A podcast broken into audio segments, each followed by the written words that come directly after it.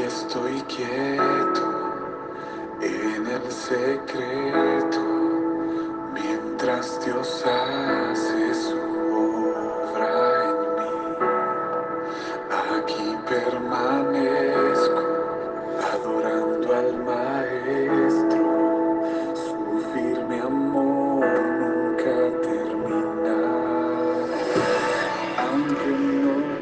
La palabra para hoy es mirando hacia adelante. El apóstol Pedro nos enseña que nuestra mirada se focalice en las cosas por venir, tratando de vivir como si el Señor fuese a venir hoy mismo. Y esto lo vemos en 2 de Pedro 3, del 12 al 14, que nos dice, esperando y apresurándoos para la venida del día de Dios en el cual los cielos, encendiéndose, serán deshechos y los elementos, siendo quemados, se fundirán.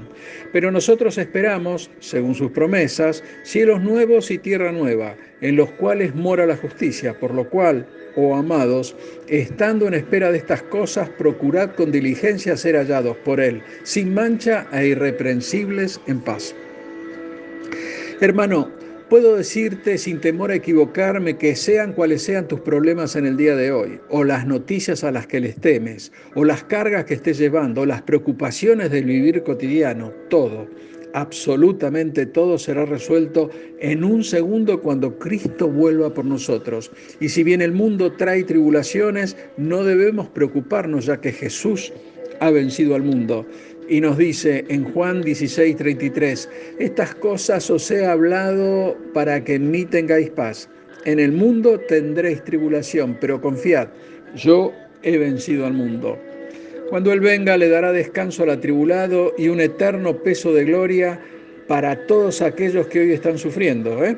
La palabra nos dice, porque esta leve tribulación momentánea produce en nosotros un cada vez más excelente y eterno peso de gloria, no mirando nosotros las cosas que se ven, sino las que no se ven, pues las cosas que se ven son temporales, pero las que no se ven son eternas.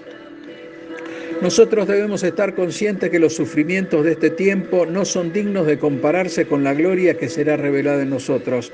El apóstol Pablo le dice a los romanos, pues tengo por cierto que las aflicciones del tiempo presente no son comparables con la gloria venidera que nosotros ha de manifestarse.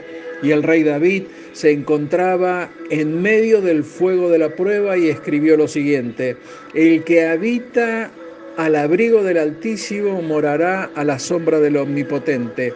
Diré yo a Jehová, esperanza mía y castillo mío, mi Dios en quien confiaré.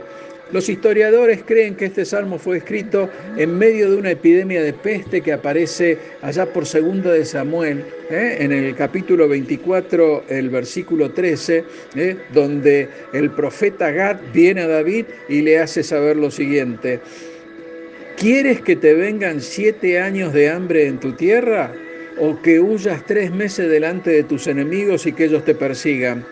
¿O que tres días haya peste en tu tierra? Piensa ahora y mira qué responderé al que me ha enviado. Y David escogió los tres días de peste en la tierra donde el ángel de Jehová descendería con su espada en la mano y diezmaría al pueblo hebreo. Y vemos con lamentos que en esos días la enfermedad se llevó a 70.000 hombres. Hoy estamos viviendo días de ansiedad, angustia e incertidumbre, con una peste similar a la de aquellos días, donde el mundo entero está con miedo, con dudas, con sospechas, turbación y sumamente desorientado. Y de pronto nos damos cuenta de la fragilidad de la vida y nos preguntamos, ¿qué pasará mañana? La fortaleza en la que el hombre confiaba y se sentía seguro se ha tornado en debilidad y vemos que hay grietas en la roca y cada vez nos sentimos más y más vulnerables. La gente busca un mensaje de paz, de serenidad y tranquilidad y no lo encuentra. Estamos como el salmista y vemos que el fuego amenaza a consumir todas las estructuras de nuestra vida. Pero te insto, hermano, a que hagas así como hizo David, que en el peor momento de su vida expuso que la confianza triunfa sobre el miedo. El salmista nos presenta un resumen del trayecto desde la ansiedad, la angustia y el miedo hacia la confianza. Veamos, primero, mi Dios, lo que Dios es para mí. Segundo, Él me librará, lo que Dios hace por mí. Tercero, confiaré en Dios. Él es mi respuesta. Y esto sucederá porque Dios me conoce, porque Dios controla todo el universo y porque Dios cuida de mí. ¿Mm? Un día, muy pronto, veremos que lo que hoy nos parte el, corazón se transformará en aleluyas, que nuestros suspiros de angustia se convertirán en canciones y los ayes de sus hijos desparramados por todo el mundo serán reemplazados con un gozo eterno.